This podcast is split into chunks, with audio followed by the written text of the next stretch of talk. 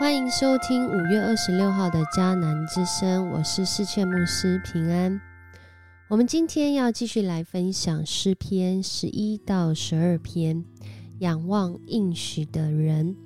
诗篇十一篇到第十二篇都讲到个人在群体中如何经验这位应许我们的主，他让我们的生命因着他的应许。可靠，我们在其中，即使经历试炼、经历危难，仍然有盼望。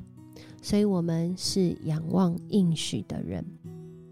在文艺复兴时期，意大利雕刻家米开朗基罗，他用了多年的时间，完成了至今举世闻名的大理石雕刻，名为《大卫》。当他的朋友问他，这大卫像什么原因能够这么栩栩如生？他讲到秘诀的时候，他的回应只是轻描淡写的说：“大卫本来就在这块大理石之内，我只是将不属于大卫的石头凿掉罢了。”当我们相信上帝话语的应许，他的话语，他的圣灵要塑造我们。留存我们生命中最重要的东西，在今天诗篇十一篇到十二篇，第一篇讲到，当人诗人他遇到极大的危难，就在那样的时候，身边的人叫他要赶快跑掉，要像鸟一样飞入深山，但是诗人却说：“我以上主为避难所。”你们怎么能够叫我像鸟飞入深山？在我们只是直接文字上的阅读，实在很难理解他在说什么，是吗？其实，在这篇诗篇讲到许许多多的人，当我们在啊面对到这些危难，特别对我们的生命财产有这样的亏损的时候。许多人会给我们许多的意见，但是这其中重要的意见，会不会有一种意见叫你要离弃信仰，用人的方式去面对和解决呢？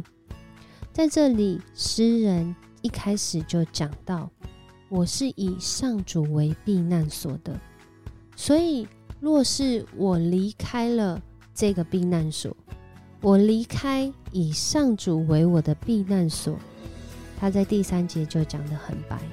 这个根基如果崩溃了，一人能做什么呢？如果没有上帝话语的根基，我还能做什么呢？如果我离开了应许，走我自己要走的路，这个根基好像就已经崩溃掉了，好像我已经离开在这一个。重点的里面，那一人他还能够存留什么呢？即使我自己安全了，但我也不在上帝话语的应许中了。所以诗人其实在表达，他的生命是以上主为避难所，即使面临了极大的危难，我仍然相信上主。在他的宝座上观看全地，这是一个信仰的啊，好像一种专业术语。因为宝座上就是他有权柄，他在那个位分跟权威上掌握、掌管全地。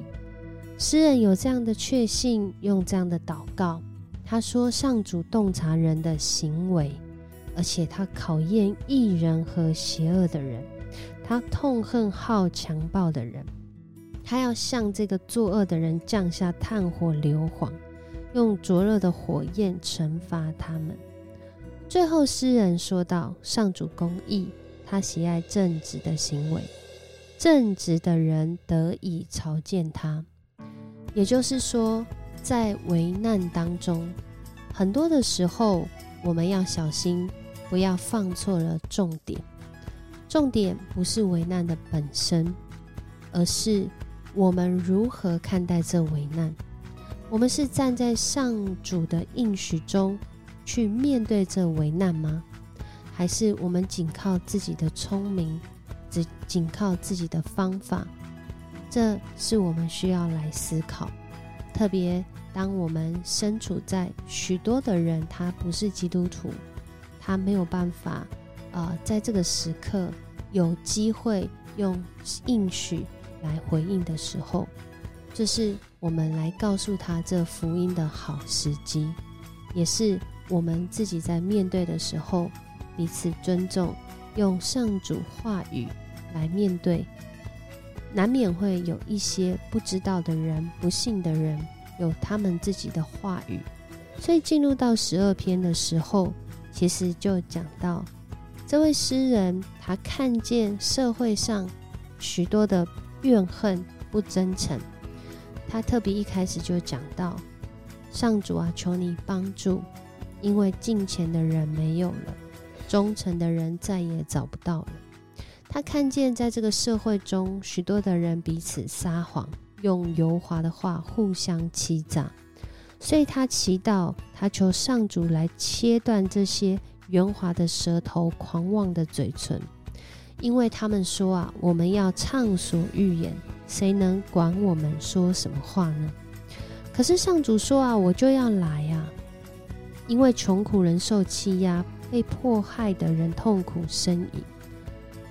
上主来要把所渴望他们所渴望的赐给他们，使他们的心被满足，不再被那些话来欺骗、来哄骗，好像现在的诈骗一样，给我们好像是一个希望，但背后。却是一个很大的失去，谎言跟受伤。上主的应许是纯真可靠，就像在炉子中炼过七次的银子。诗人看见人的话跟上主的话放在一起，上主的话就像是被炼尽过的银子，炼尽过七次，代表他是完全的炼尽。也就是说，不论在什么样的境况中，上主的话语，他的应许不会改变。然而，作恶的人，他们即使在那里啊，不仅一个人，而是整个群体走歪走错，在那里歌颂邪恶，上主仍然他的话不改变，但这些人的话会改变，而且上主要保护。在这当中的人，但他们不愿一起作恶，不愿一起说这虚妄的话的人，上主要摆脱，要帮助他们摆脱这样的一个时代。当我们读到这里的时候，诗篇十一篇到十二篇，给我们许多的提醒。一方面的提醒是，当我们遇到危难的时候，我们真正要专注的，我们真正要警醒的，是我们。仍然走在上主的话语里面吗？还是我们已经偏行己路？因为我们觉得这危难大过上主的主权。另外一个，在我们面对到群体，或许正落入在试探，甚至走歪的时候，恳求主帮助我们，如同这个诗人的祷告，求主来掌权，让我们的生命。那不属上主的杂质都能够被炼尽，使我们的生命被塑造，是要留存生命中最重要的，也是那使我们的生命能够持续有盼望的。让我们再次来思考，什么是我或者是我们的群体当中最重要的事呢？而我或者是我们。我们如何认识这最重要的事？我们花时间来认识吗？我们花时间、花我们的生命来经营、参与其中吗？恳求主帮助我们专注生命中重要的事。我们一起来祷告，爱我们的主，我们来到你的面前，谢谢你告诉我们，诗人他觉察到，即使在那极大的苦难。即使面对整个群体环境有许多不属神的时候，仍然要来寻求你，仍然要将自己的专注和眼目放在你的身上，就像我们每一天来到你的面前，透过迦南之声，透过灵修祷告来认识你，因为我们相信主你的话语，你的应许永不改变，你的应许才是我们能够在危难中重新得力的关键。求主帮助我们，也引导我们。